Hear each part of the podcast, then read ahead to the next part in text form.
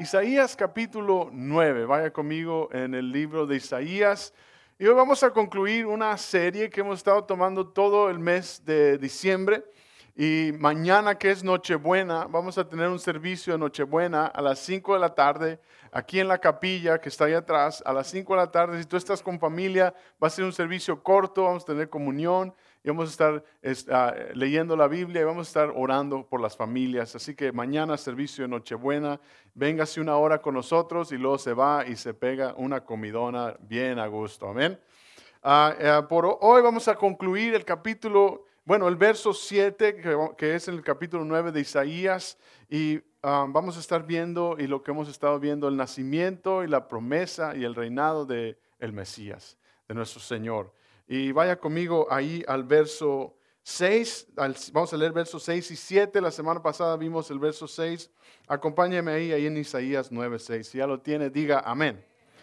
Eh, eh, el verso 6 dice, porque nos ha nacido un niño y se nos ha concedido un hijo. La soberanía, diga conmigo soberanía, reposará sobre los hombros y se le darán estos nombres. Consejero admirable Dios fuerte, Padre eterno, príncipe de paz. Y el verso 7, se extenderán su soberanía y su paz y no tendrán fin. Gobernará sobre el trono de David y sobre su reino para establecerlo y sostenerlo con justicia y rectitud, desde ahora y para siempre. Esto lo llevará a cabo el celo del Señor Todopoderoso. Hasta ahí. Y hemos estado viendo estas promesas, esta profecía en el libro de Isaías, que 700 años antes de que vemos en el Evangelio que nació Jesús. Y vemos aquí como la promesa del el Hijo que iban a ser, la promesa de Jesucristo que iban a ser. Pero el verso 7, que es donde hoy vamos a estar, el verso 7 nos está hablando del reinado de este niño Mesías, de Jesucristo. Vimos las semanas pasadas esta palabra Mesías, que es usada en el Antiguo Testamento para describirse como ungido, como el escogido para una función específica. Y Jesucristo es el Mesías, es proclamado Mesías, el Mesías prometido, el Mesías profetizado por las escrituras, desde Génesis, durante todo el Antiguo Testamento, hasta el nacimiento de Jesucristo que lo vemos en el Evangelio. Y esa función específica eh, se le dio a esa palabra Mesías, una palabra griega que es Cristo. Diga conmigo Cristo, que significa el Mesías, el mismo significado que en el hebreo. Y luego en las escrituras el ángel se le aparece a María y le dice que le llamarán a este hijo Jesús. Y Jesús en el hebreo Yeshua, que significa Dios salvará, Dios salva. Y tenemos el nombre del Señor Jesucristo, Cristo Jesús, que significa el ungido Salvador, el ungido para salvar. Mire lo que dice Mateo capítulo 1, verso 21. El ángel le dijo a María, darás a luz un hijo y le pondrás por nombre, ¿qué le pondrá? Dígalo fuerte, Jesús, porque él salvará a su pueblo de qué? De sus pecados. El ungido Jesucristo, el Mesías Salvador, vino a nacer para morir por nuestros pecados. Y su función de su primer venida fue para morir en la cruz, para salvación de todo el mundo. Para ofrecer reconciliación, paz a los hombres con Dios, para traer salvación, para traer perdón de pecados. Él es el Cordero inmolado, el que quita el pecado del mundo. Y vimos la semana pasada, se le llamará consejero admirable, se le llamará Dios fuerte, se le llamará Padre eterno, príncipe de paz. Y vimos que esos nombres solamente se los podemos dar porque Dios sí es todopoderoso. Y Él quiere que el peso, la soberanía del gobierno de tu vida lo ponga sobre sus hombros poderosos. Vimos la semana pasada que Dios quiere que la pasemos toda la carga en sus hombros y no en nuestras propias fuerzas. ¿Qué carga traes tú? ¿Qué peso traes tú? ¿Qué preocupación y qué estrés, qué temor traes? Ponlos en los hombros poderoso de Cristo Jesús, el Mesías, el Jesucristo, el ungido para salvar, el que vino a perdonar al mundo de todos sus pecados. No sé usted, pero todos significan todos. Y no sé usted, pero yo soy un pecador. Y Él nos perdona. Su palabra dice que si nos arrepentimos, Él es fiel y justo para perdonar. Y podemos venir a Él tal y como somos y podemos recibir su gracia, podemos recibir ese regalo que Él vino a dar en su nacimiento, en su muerte en la cruz, en su resurrección. Pero aquí en el capítulo 9 de Isaías, el verso 7, vemos de este reinado que ha de venir. Vemos de esta profecía de que Él reinará para siempre. Diga conmigo para siempre. No sé usted, pero yo quiero a un rey que vaya a gobernar para siempre. Yo quiero a un Dios que me promete que su gobierno será para siempre, que no tendrá fin. Que su poder y su soberanía no se acabará. Que Él es un Dios bueno, que Él viene a concluir y va a venir a establecer su reino en nuestros corazones. Él quiere establecer su reino en tu corazón antes de venir por segunda vez y establecer su reino para siempre y para que todos los que han reconocido que Él es Señor no se pierdan y podamos estar con Él en la eternidad. Amén. Vuelva conmigo ahí al verso 7 en Isaías. Y el título esta tarde, me encantaría que tomara nota. Usted puede tomar nota en su boletín, en la frente de su vecino, en la espalda del que está enfrente, no importa dónde. Escriba el título, El Mesías volverá nuestro Mesías volverá a establecer su trono para siempre. Mire lo que dice el verso 7. Se extenderá su soberanía y su paz y no tendrán fin. Gobernará sobre el trono de David y sobre su reino para establecerlo y sostenerlo con justicia y rectitud desde ahora y para siempre. Esto lo llevará a cabo el celo del Señor. Está su reinado anunciado. Está profetizado, está declarado aquí en este capítulo 9, que Él reinará. En la ciudad de Nueva York, en el edificio de las Naciones Unidas, usted puede ver fotografías, en el edificio de las Naciones Unidas, está una placa, está un emblema que es sacado de Isaías 2. Y este emblema dice, en otras palabras, estoy diciendo una parte corta de este emblema, dice que la nación no levantará espada contra naciones, ni aprenderán a hacer la guerra más. Y las Naciones Unidas es reconocido por tratar de traer paz, digo tratar porque ha habido guerras y hay bastante guerras en el mundo y en la historia. Pero es esa oportunidad y ese deseo de traer paz. Dicen los estudios de más de 3.400 años, en el transcurso de 3.400 años, solamente 268 años ha habido paz en nuestra historia. Somos un mundo en caos en el que no ha habido paz, en el que ha habido pura sangre, pura muerte, puras guerras, puras riñas, puro pleito, pura división, puro caos. Pero Dios vendrá a reinar y su reino traerá paz y su reino traerá justicia y Él volverá. Ahora Él vino y nació para morir en la cruz, vimos en Mateo, porque Él quiere traer paz en tu corazón. Y vimos que podemos tener paz que sobrepasa todo entendimiento. Y ahora imagínese un mundo sin guerra. Imagínese un mundo lleno de paz. Que no haya cobros, gloria a Dios que no haya pago de renta, que no haya pago de estructura. Imagínate que haya seguridad nacional y mundial, que no haya fronteras, que no haya pleitos.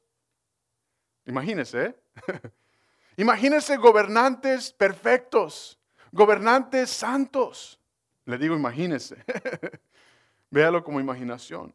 Imagínese un reino en el que el que esté reinando no falla y es perfecto y es justo. Eso no va a suceder hasta que Él vuelva. Hasta que Él venga. El reino que Jesús promete, el reino que vemos aquí en la Escritura, el reino que en Mateo capítulo 19 le llama la regeneración, la restauración, el reino que en Hechos 3 lo llama como el tiempo de refrigerio, el, reino que le llaman en, en, el Nuevo Testamento y en las profecías de Daniel como el reinado del Mesías, el reinado milenial que vendrá a establecer su justicia y después por la eternidad. Ese reino que Él promete a venir y hacer no tendrá fin y Él gobernará. Nuestro Mesías reinará. Ese bebé humilde, inofensivo, ese corderito que vino a morir, que nació en un pesebre, que nació en la saliva de los animales, eh, eh, en, las ramas, y fue, fue amarrado con, un trapo que se usaba para limpiar lo mojado del establo. Ahí María dio a luz al Hijo de Dios. Y Jesús ahí nació en ese pesebre y fue adorado y, fue guardado en secreto, fue, fue cuidado hasta que llegó el tiempo en el que él se estableció en, el, en, la sinagoga y empezó a predicar y empezó a establecer su ministerio y empezó a caminar y a decir las profecías por las cuales él vino y a dar su evangelio y a dar las buenas nuevas. Ese siervo que vino a humillarse hasta lo sumo para morir por ti y por mí es el que va a volver y reinar en cada corazón que le reciba por siempre. Él vuelve y Él va a reinar. Nuestro Mesías está vivo. Nuestro Mesías resucitó a la muerte, venció al pecado, ha vencido a Satanás y viene a darte libertad. Esa es la promesa que tenemos al ver la Navidad. Ese es el refrigerio y el descanso y la paz y la esperanza que tenemos al ver a ese Belén, a ese bebé en Belén, ese bebé en Belén es el Mesías que reinará para siempre. Y vimos la semana pasada en Hebreos capítulo 1 que antes Dios hablaba por medio de sus profetas y que hoy nos habla por medio de su Hijo, que es la fiel imagen de la gloria de Dios, quien sostiene toda la creación por su palabra. El verso 6 en Isaías 9 dice, nos ha nacido un niño. Y luego el verso 7 dice que gobernará que reinará, se establecerá sobre el trono de David, que traerá su reinado. Es el Evangelio del Señor. Ahora, los, periódicos de nuestro tiempo usan la primera página del periódico para anunciar la, noticia más importante, ¿verdad? La noticia más importante eh, en ese momento puede ser de la región, del país, del mundo.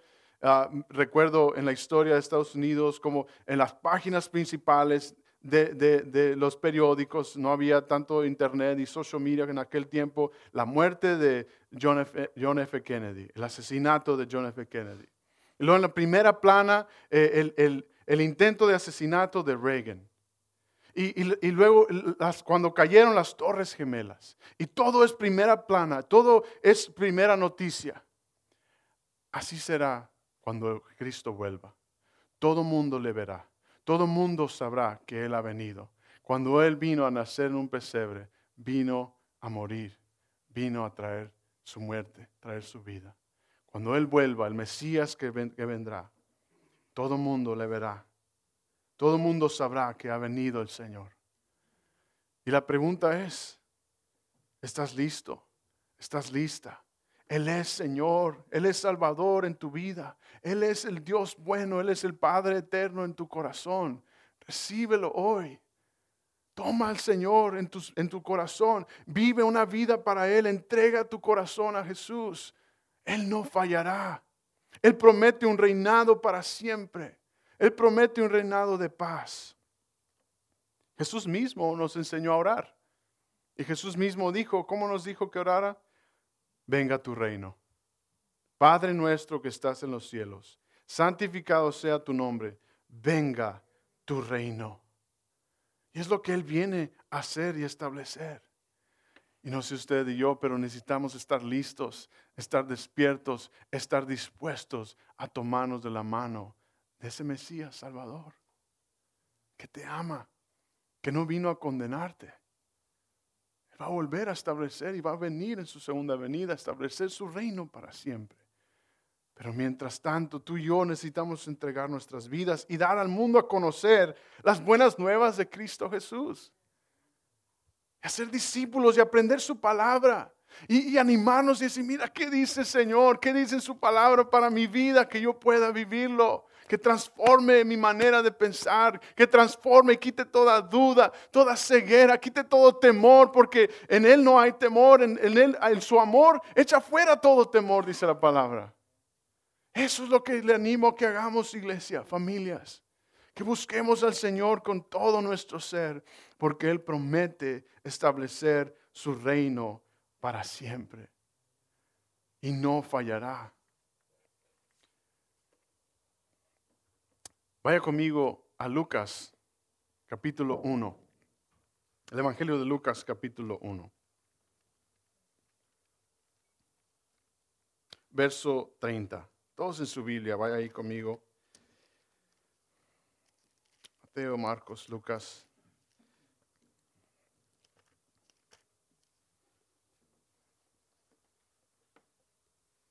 Verso 30. Si ya lo tiene, diga amén.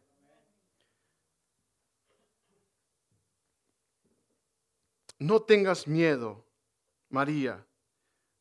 Dios te ha concebido su favor le dijo el ángel. Verso 31. Quedarás encinta y darás a luz un hijo y le pondrás por nombre Jesús. Verso 33. Él será un gran hombre y lo llamarán Hijo del Altísimo. Dios el Señor le dará el trono de su padre David. Ahí está el cumplimiento de la profecía de Isaías 9:7. Verso 33, aquí está la clave. Y reinará sobre el pueblo de Jacob para siempre, y su reinado no tendrá fin. Y el primer punto esta tarde, tengo dos puntos sencillos esta tarde. El primer punto, escriba conmigo, el reinado de Cristo será perfecto. El reinado de Cristo será perfecto. Y regrese conmigo ahí a Isaías capítulo 9, versos 6 y 7 mencionan una palabra soberanía. Diga conmigo soberanía. Y esta palabra soberanía significa regla, dominio, y se está refiriendo a su reinado, se está refiriendo a su autoridad. Y su reinado será perfecto, Él será el rey justo, será el rey perfecto. Ahora, podemos y es difícil entender eso porque vemos la imperfección de nuestros gobiernos y vemos la falla y la falta en los gobiernos del mundo. Pero su palabra nos promete que el reinado del Mesías será perfecto. Ahora menciona también que Cristo, que Dios se hizo hombre. Y una de las cosas importantes que tú y yo necesitamos entender es de que Dios se hizo hombre que Jesús era perfectamente hombre. Dice, un niño ha nacido. En la primera, en la iglesia primitiva, los primeros ah, que empezaron a, a, escuchar el mensaje de Jesús, uno de los primeros problemas y unas primeras herejías que surgieron fueron esas. El no creer en la naturaleza humana de Cristo. El no creer de que Dios se había hecho hombre. Ahora, Dios siempre ha sido Dios desde la creación. Él es Dios, Él será Dios y por siempre ha sido Dios. Pero Dios se hizo hombre en Cristo Jesús. Dice Emanuel, dice el Evangelio, que significa Dios con nosotros. Y es lo que esa, esa creencia o esa herejía o esa creencia errada es lo que llamamos hoy como el gnosticismo que es el no creer en Jesucristo, que es Dios hecho carne. Jesucristo tuvo hambre, tuvo sueño, nos dice en Lucas 8, 23. Dice que estuvo cansado y fatigado en, Juan 4, 6. Que tuvo hambre en Lucas 4, 2. Levante la mano los que tienen hambre y sueño. que lloró, dice Juan 11, 35 y en última murió. Si él no hubiera sido hombre, no hubiera podido morir. pero Dios se hizo hombre. Ahora, Él no perdió su deidad. Jesús era Dios. Jesús es Dios, que se hizo hombre. Y su reinado será para siempre. Él siempre fue y será y ha sido Dios. Vaya conmigo a Primera de Timoteo, capítulo 3. Brinquen su Biblia ahí, Primera de Timoteo, capítulo 3, que está en el Nuevo Testamento.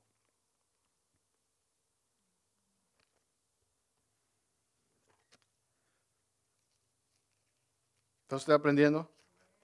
Primera de Timoteo, capítulo 3, verso 16. Y cuando llegue ahí, dígame un fuerte amén. Dice el verso 16 en 1 Timoteo.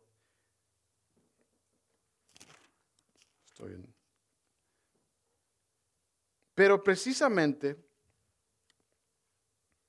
por eso Dios fue misericordioso conmigo, a fin de que en mí, el peor de los pecadores, pudiera Cristo Jesús. ¿Estamos ahí? 1 Timoteo 3. Ay, perdón, estoy en el capítulo 1. Despierta, pastor. Capítulo 3, verso 16. No hay duda de que es grande el misterio de nuestra fe. Él se manifestó como hombre, fue vindicado por el Espíritu, visto por los ángeles, proclamado entre las naciones, creído en el mundo, recibido en la gloria. Está refiriéndose a Jesús que se hizo hombre que fue resucitado. En Isaías 7, 14 es la, es la profecía del el nacimiento virginal de Jesús. Vemos aquí la, humanidad del Señor, vemos aquí Dios hecho hombre. Y es como se debió de haber ah, visto aquí el capítulo de Timoteo, capítulo 3, verso 16. Ahora vaya conmigo a Filipenses capítulo 2.